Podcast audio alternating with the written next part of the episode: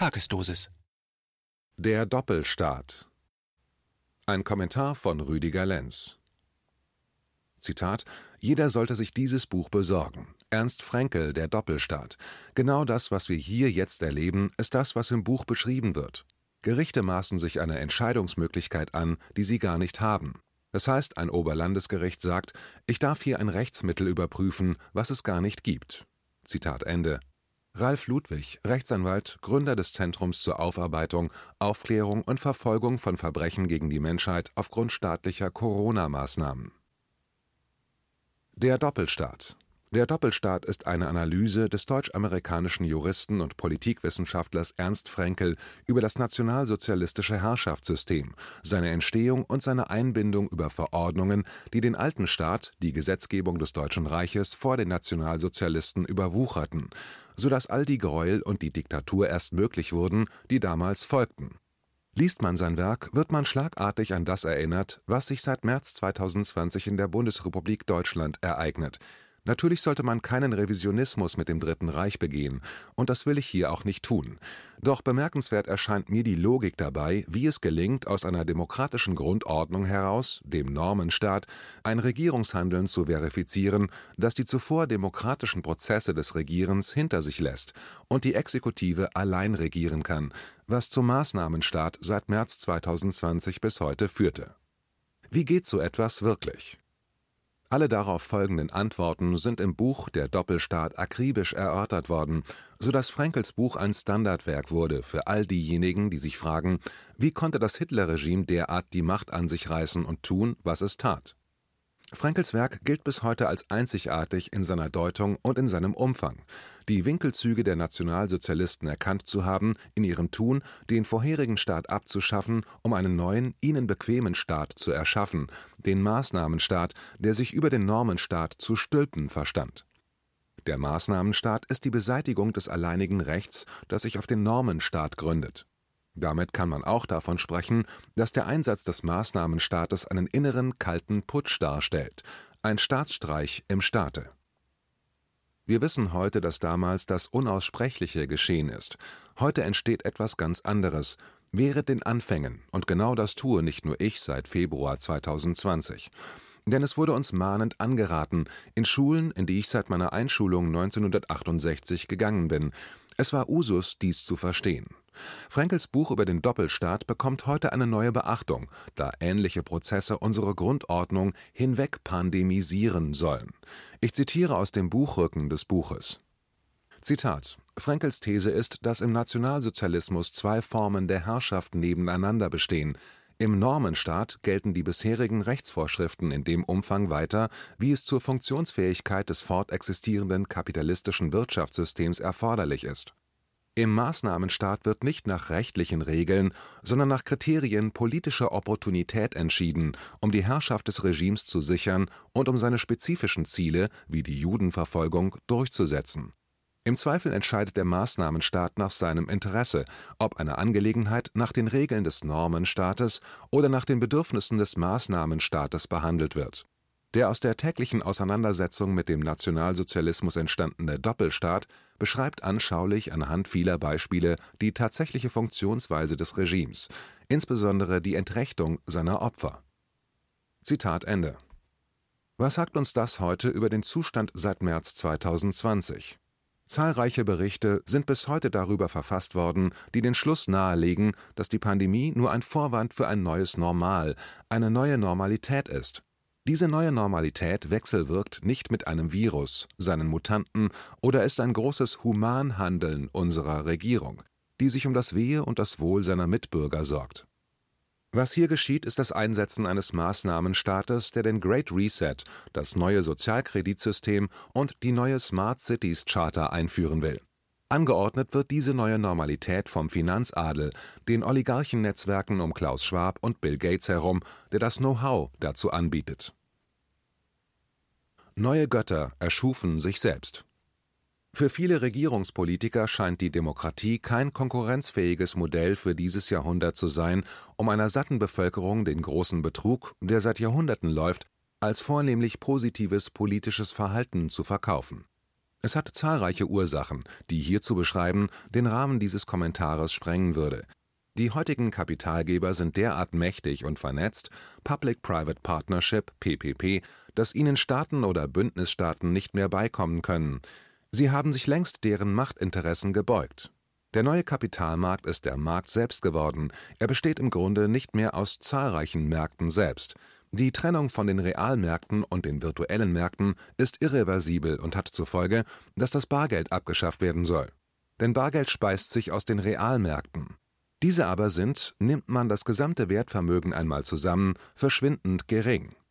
Realmärkte sind Barwerte, sind den Global Playern lästig. Ihr virtuelles Vermögen ist digitales Vermögen. Das war es von Anfang an, denn die digitalen Märkte erzeugen ja erst den Hokuspokus um das digitale Geld und blähten sich kräftig auf. Ihre Welt soll nun zur realen Welt transformiert werden.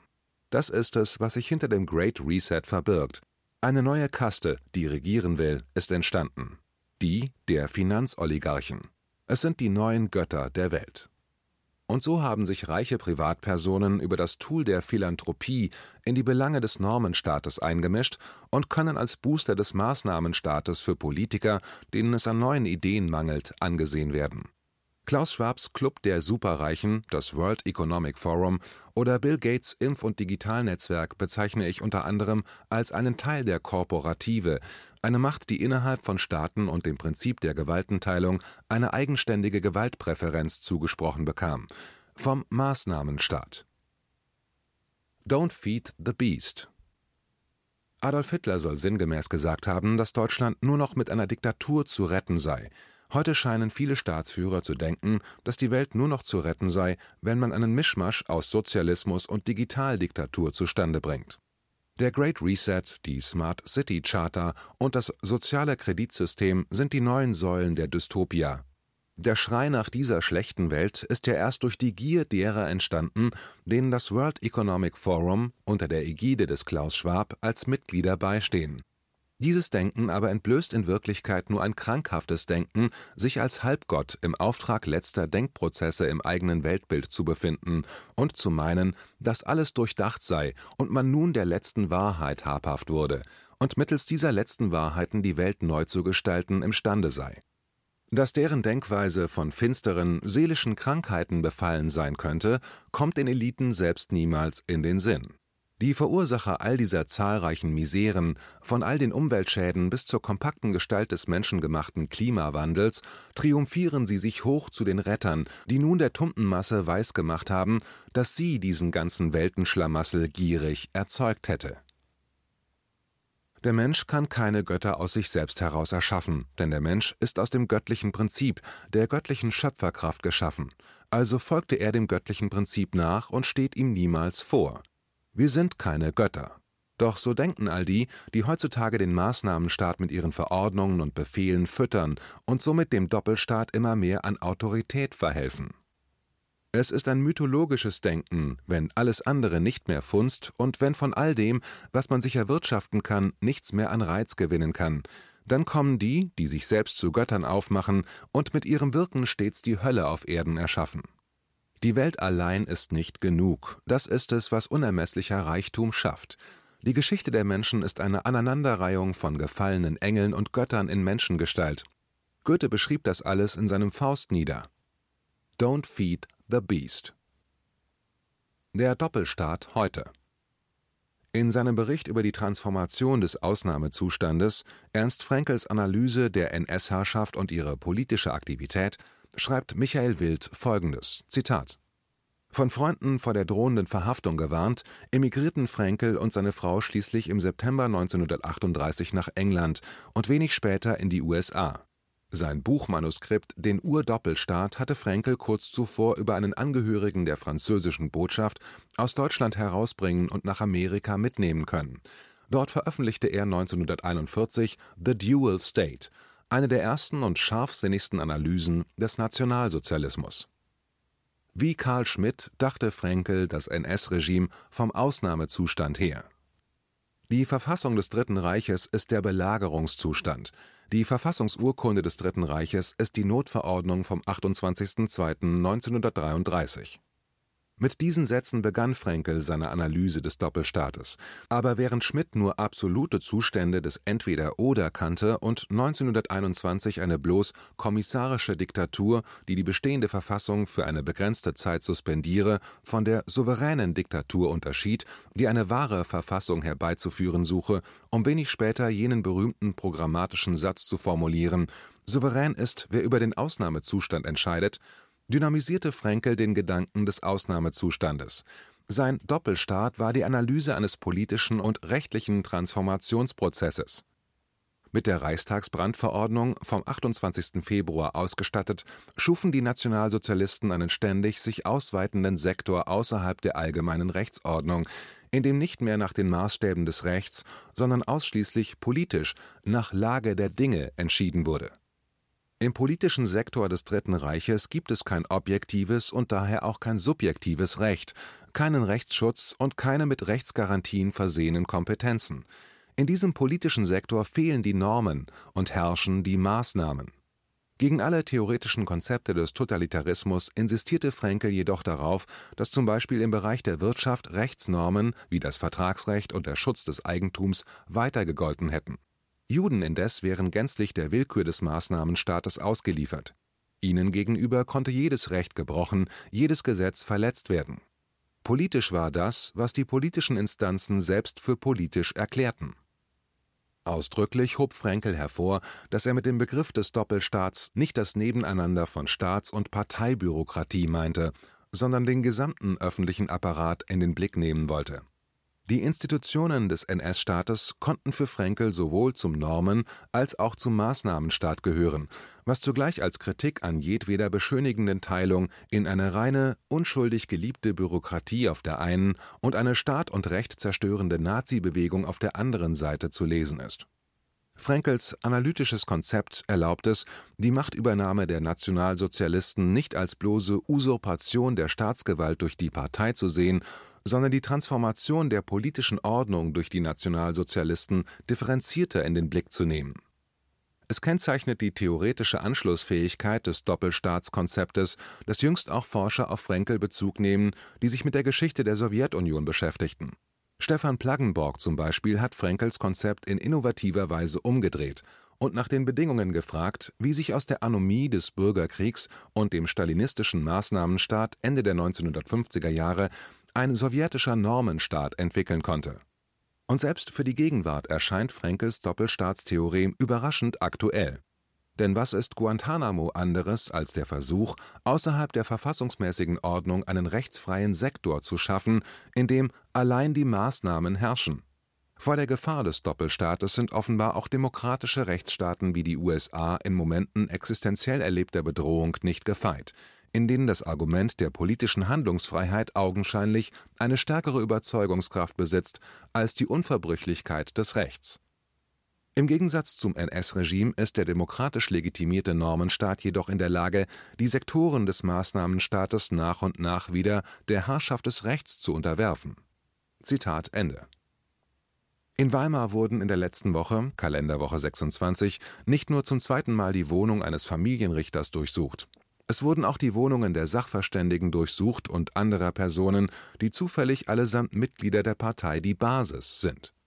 Hier setzt sich der Maßnahmenstaat gegen den demokratisch legitimierten Normenstaat durch, bricht das Gesetz, indem er es beiseite schiebt, weil der Corona-Maßnahmenstaat nicht akzeptieren kann, mit welch einer gebündelten Kompetenz der Familienrichter Recht gegen die Verordnungen des Maßnahmenstaates sprach dieser Richter folgte den Gutachtern und stellte fest, dass Kinder keine Masken im Unterricht und auf Schulgeländen zu tragen haben, dass sie auch keine Abstände einhalten müssen und dass man sie nicht zu nötigen habe, Maßnahmen zu befolgen, die ihre physische und psychische Gesunderhaltung einschränkt.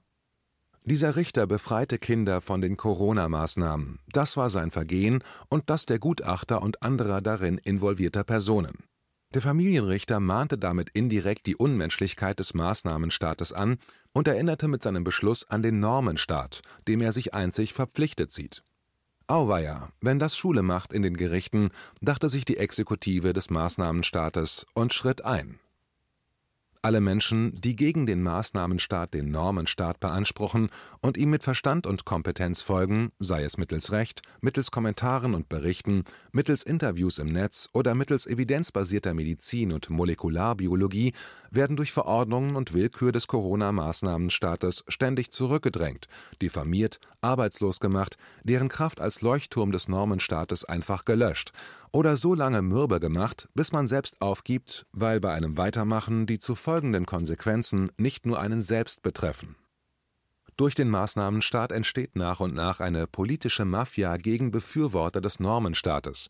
Immer mehr Normenstaatsverächter gesellen sich zu denen, die den Maßnahmenstaat als neuen Profiteur der eigenen Agenten anerkennen, und so schließt sich dann irgendwann das Seil um alle Hälse. Die Dunkelziffer derer, die vom Doppelstaat gar nichts mitbekommen, den Maßnahmenstaat also für den Normenstaat halten, ist ungeheuer hoch. Dem Maßnahmenstaat unter Merkel ist es gelungen, in der Mehrheit der Bevölkerung die Einsicht zu schlucken, dass man sich für die Freiheit impfen lassen soll das ist der Maßnahmenstaat, der den Normenstaat, in dem die Freiheit ein unveräußerbares Gut ist, in den Köpfen derer ersetzt hat, ohne dass dieselben Leute überhaupt verstehen, welchem Machtmissbrauch sie sich untergeordnet haben und welchen Staat sie im Doppelstaat dadurch füttern und immer stärker machen. Viele von denen, die heute den Maßnahmenstaat mit dem Normenstaat verwechseln, fragen sich oder fragten sich in Schulen, wie konnte Hitler aus Deutschland das machen, was er machte? Schaut euch heute einfach wachen Verstandes um und die Antwort springt euch förmlich ins Gesicht. Merkel, Söder, Spahn, Wieler, Drosten und noch hunderte mehr sind der Maßnahmenstaat. Und sie wissen alle ganz genau, was sie tun. Die Impfopfer, Maskenopfer, Quarantäneopfer und die vielen selbstständigen Opfer des Corona-Maßnahmenstaates wissen vielleicht nicht, was sie tun. Aber das wussten viele im NS-Staat auch nicht. Hannah Arendt sprach ihnen eine Mitschuld zu, da auch die Opfer, die im Grunde die Mittäter sind, sich hätten informieren müssen. Heute, in Zeiten des Internets, gibt es keinerlei Entschuldigung mehr mit den Worten, man hätte ja von nichts gewusst, man sei hinters Licht geführt worden, was hätte man denn machen sollen oder ähnliches. Man hat sich heute bequemt, es lieber nicht wissen zu wollen. Das ist die Wahrheit. Mit der steht man natürlich ziemlich blöd da, sollten die Enkel einmal die richtigen Fragen stellen. Und wenn etwas gewiss ist, dann sind es die Fragen der Enkel. Gewaltenteilung. Eine Diskussionsidee. Zitat das Nebeneinander von Normen und Maßnahmenstaat ist kennzeichnend für die nationalsozialistische Politik, mittels verstärkter Willkür, der von der Exekutive gewollt und neu gebildet wird Justice Brandeis Feststellung, die Lehre von der Gewaltenteilung wurde 1787 von der Federal Convention übernommen, nicht um die Effizienz zu erhöhen, sondern um die Ausübung von Willkür auszuschließen, ist für den Doppelstaat bedeutungslos. Die Kompetenz des Maßnahmenstaates über alle anderen Kompetenzen garantiert, dass die Effizienz des Staates gegenüber der Freiheit des Einzelnen den Vorrang hat im nationalsozialistischen Deutschland ist das Evangelium der Effizienz an die Stelle des Kults der Freiheit getreten. Zitat Ende. Ernst Fränkel aus Der Doppelstaat, Hamburg 2019, Seite 124. Wie kann man das Entstehen eines Maßnahmenstaates bzw. eines Doppelstaates verhindern? Die Kenntnis über die Schrift Der Doppelstaat, die wir Ernst Fränkel verdanken, hilft uns heute sehr genauer die Dinge und die Sachlage zu erkennen hier folgen einfache Gedanken, die zum Selberdenken darüber nur anregen möchten. Erstens. Die Exekutive hat nichts im Plenum zu suchen. Das Plenum ist einzig Ort der Legislative, also der Volksvertreter. Zweitens. Die Legislative wird von den Bürgern in persona selbst bestellt, nicht von den Parteien alternativlos den Wählern vorgestellt und dann ins Amt gehievt Drittens. Die Judikative ist vollkommen frei von politischer Handhabe und weisungsunabhängig. Sie ist einzig dem Gesetz vollumfänglich weisungsgebunden und hat den unbedingten Auftrag, das Gesetz zu verwirklichen und das Gesetz unantastbar zu halten. Viertens. Die Medikative darf frei berichten und ist der Partei-Nichtzugehörigkeit verpflichtet Ihre Aufgabe ist der Wachhund für den Normenstaat zu sein. Die Medikative hat nicht den Auftrag der politischen Bildung, sie hat den Auftrag, ein kritisches Bewusstsein in allen Menschen wachzuhalten, damit ein demokratischer und republikanischer Konsens, ein Debattenraum der unterschiedlichen Meinungen entsteht. Die Medikative darf nicht in den politischen Debattenraum selbst Einfluss ausüben. Sie macht sich weder mit einer guten noch mit einer nicht guten Sache gemein. Sie ist verpflichtet, unabhängig und neutral zu berichten Wenn Medien in Schrift, Ton oder Bild Meinungen publik machen möchten, so können sie das, indem sie es als Kommentare etc. kennzeichnen. Fünftens die Demokrative. Das sind Volksentscheidende im Bund, den Ländern, Städten, Landkreisen etc. Volksentscheide sind über Antrag der Bürger, Antrag der Gremien, Antrag der Länder, Antrag des Plenums etc. einzureichen. Sie ergeben sich selbstverpflichtend, wenn Entscheide gefällt werden müssen, die die Menschen vor Ort betreffen. All diese Entscheide verhindern Vetternwirtschaft, Klüngelei und vor allem willfähriges Entscheidungsverhalten von Politikern, Unternehmern und anderer gesellschaftsstiftender Organe Volksentscheide sind Entscheidungen des Souveräns, sie sind unantastbar und müssen sich mit dem Gesetz im Einklang befinden. Sechstens die Korporative. Sie gehört nicht zur staatsbildenden Gewalt. Gemeint sind damit die Unternehmen und deren Gesamtkapitalflüsse. Sie sind in vier vorgenannten zweckfrei und wertfrei untergeordnete Gemeinschaften, deren Kapital, deren Macht und deren Netzwerke in keiner Weise mit den staatlichen Gewalten in Kooperation stehen dürfen Jegliche Lobbyarbeit steht unter Strafe und wird mit Bußgeldern und Freiheitsstrafen belegt. Schon der Versuch, in Kooperation zu kommen, steht unter Strafe und wird mit dem heftigen Gesamtkapital Sach und Immobilienvermögen vergolten. Zusätzlich, zusätzlich folgen Haftstrafen. Schon der Versuch, sich den Organen der Gewaltenteile mit korrupten Angeboten zu nähern, ist strafbar, und es erfolgt immer der Entzug mindestens eines Drittels des Vermögens der Person, der Gesellschaft etc. Mildernde Umstände sowie Bewährungsstrafen sind hierbei ausgeschlossen. Diese fünf Gewalten müssen voneinander getrennt ausgeübt werden. Alle Möglichkeiten, einen Maßnahmenstaat innerhalb des Normenstaates zu errichten, stehen unter Hochverrat.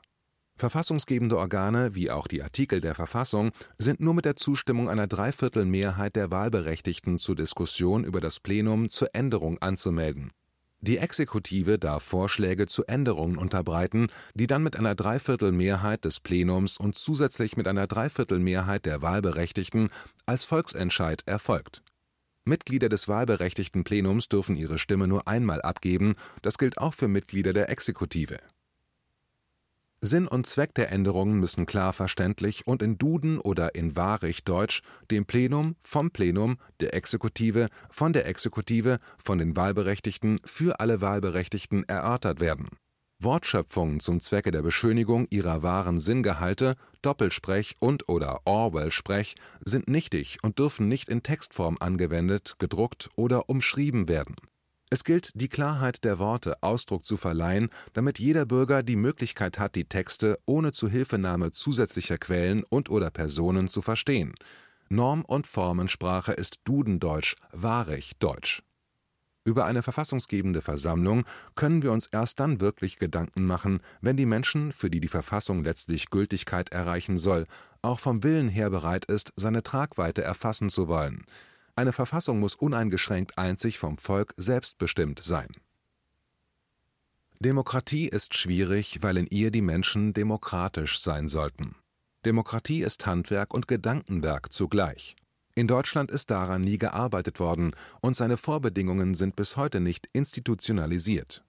Den Deutschen wurde Demokratie befohlen, selbst errungen haben die Deutschen die Demokratie nie. Es wird höchste Zeit, das nachzuholen, und heute ist die bisher beste Zeit dazu.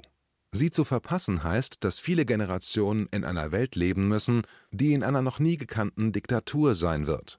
Diese Diktatur wird technisch und digital einer Totalität folgen, die noch totalitärer sein wird, als es der 1966 gedrehte Spielfilm Fahrenheit 451 aufgezeigt hat, dessen Autor Ray Bradbury 1953 den gleichnamigen Roman dazu veröffentlichte Fraglich bleibt auch, ob denn die bisherige weltpolitische Finanzwirtschaft und deren Bankengeldsystem die Verteilung von Geldwerten überhaupt dem menschlichen Konzept an sich dienlich oder eher hinderlich ist. Die Antwort darauf ist im Grunde klar: Natürlich nicht. Demokratie ist immer auch Teil der Verwirklichung des Menschen in seiner Gemeinschaft selbst. Sie ist Hilfsmittel zum Menschsein ohne Zwang in freier Selbstbestimmung damit ist Demokratie ein Werkzeug zur Befreiung des Menschen, zum Menschsein und zum Ausblühen von Menschlichkeit als ein natürliches Wesenskonzept. Die Frage ist also, welchem Wert folgt die Demokratie zuallererst? Noch deutlicher gefragt, was definiert seine Axiomatik, was seine Theoreme? Die Antwort ist weder Besitz oder Geld noch Macht. Die Antwort ist Menschlichkeit. Menschlichkeit ist der wahre und höchste Wert des Menschen und der Menschheit überhaupt. Menschlichkeit ist das Axiom der Demokratie, sein Theorem ist das Unterstützen von Menschwerdung aller Menschen. Sein größter Wert selbst sind seine Kinder. Kinder sind in der Demokratie der höchste Wert an sich. Ohne Kinder keine Menschheit, ohne Kinder keine Wertschöpfung, und aus dieser Logik folgt weder ein Sozialismus, ein Kommunismus, noch irgendeine andere totalitäre Herrschaft oder Ideologie über den Menschen oder ein Diktat für den und die Menschen an sich. Und daraus folgt, dass der Wert aller Menschen innerfamiliär zu suchen und zu finden ist. Die Familie ist der Ort, der alles weitere in Beziehung setzt und darüber entscheidet, welche Werte geschöpft werden sollen. Der Wert, der sich daraus zwingend ergibt, ist eine allumfassende Kooperativität, das Streben nach einer Menschheitsfamilie. Das wiederum heißt, dass alle staatlichen Verträge, seien sie nun mit Staatenbünden oder als innere Verträge zur eigenen Gemeinschaft verhandelt, müssen in ihren Präferenzen stets kooperative Zwecke verfolgen, nicht wie bisher kampfbetonten Zwecken dienen. Der Tagesspiegel schreibt am 20.08.2000 über Ernst Fränkel, also vor fast 21 Jahren, Zitat Eindrucksvoll bleibt die Demonstration einer leistungsfähigen Politikwissenschaft, die politische Philosophie, Institutionenanalyse und Geschichte mit der Rechtswissenschaft und Kulturgeschichte verbindet Heute heißt es, dieser interdisziplinäre Ansatz sei überholt, leistungs und aussagefähig war sie allemal, vor allem weil Fraenkel den Anspruch auf methodische Integration in seiner Person verkörperte. Nachfolger hat er nicht gefunden, vielleicht erklärt das die Krise der Berliner Politikwissenschaft, die erst in der Not gelernt hat, sich zu einem ihrer Väter zu bekennen. Zitat Ende 21 Jahre später zwingt uns der Corona-Maßnahmenstaat dazu, uns alle zu seinen Nachfolgern zu machen. Es wird Zeit, Frankels Doppelstaat zu studieren und seine Analysen als rhetorische Waffe spitz und gewandt in die Öffentlichkeit zu bringen. Einen ehrbareren Nachruf an Ernst Fränkel kann ich mir nicht vorstellen. Verdient hat er es allemal. KenFM ist crowdfinanziert und unabhängig. Leiste deinen Beitrag zu freier Presse und unterstütze unsere Arbeit finanziell. Wenn du zukünftig keine Beiträge verpassen willst, abonniere den KenFM Newsletter und installiere dir die KenFM App für iPhone und Android. Weitere Informationen auf kenfm.de/support. Hallo Community. In diesem Video möchten wir euch das Thema Bitcoin ans Herz legen.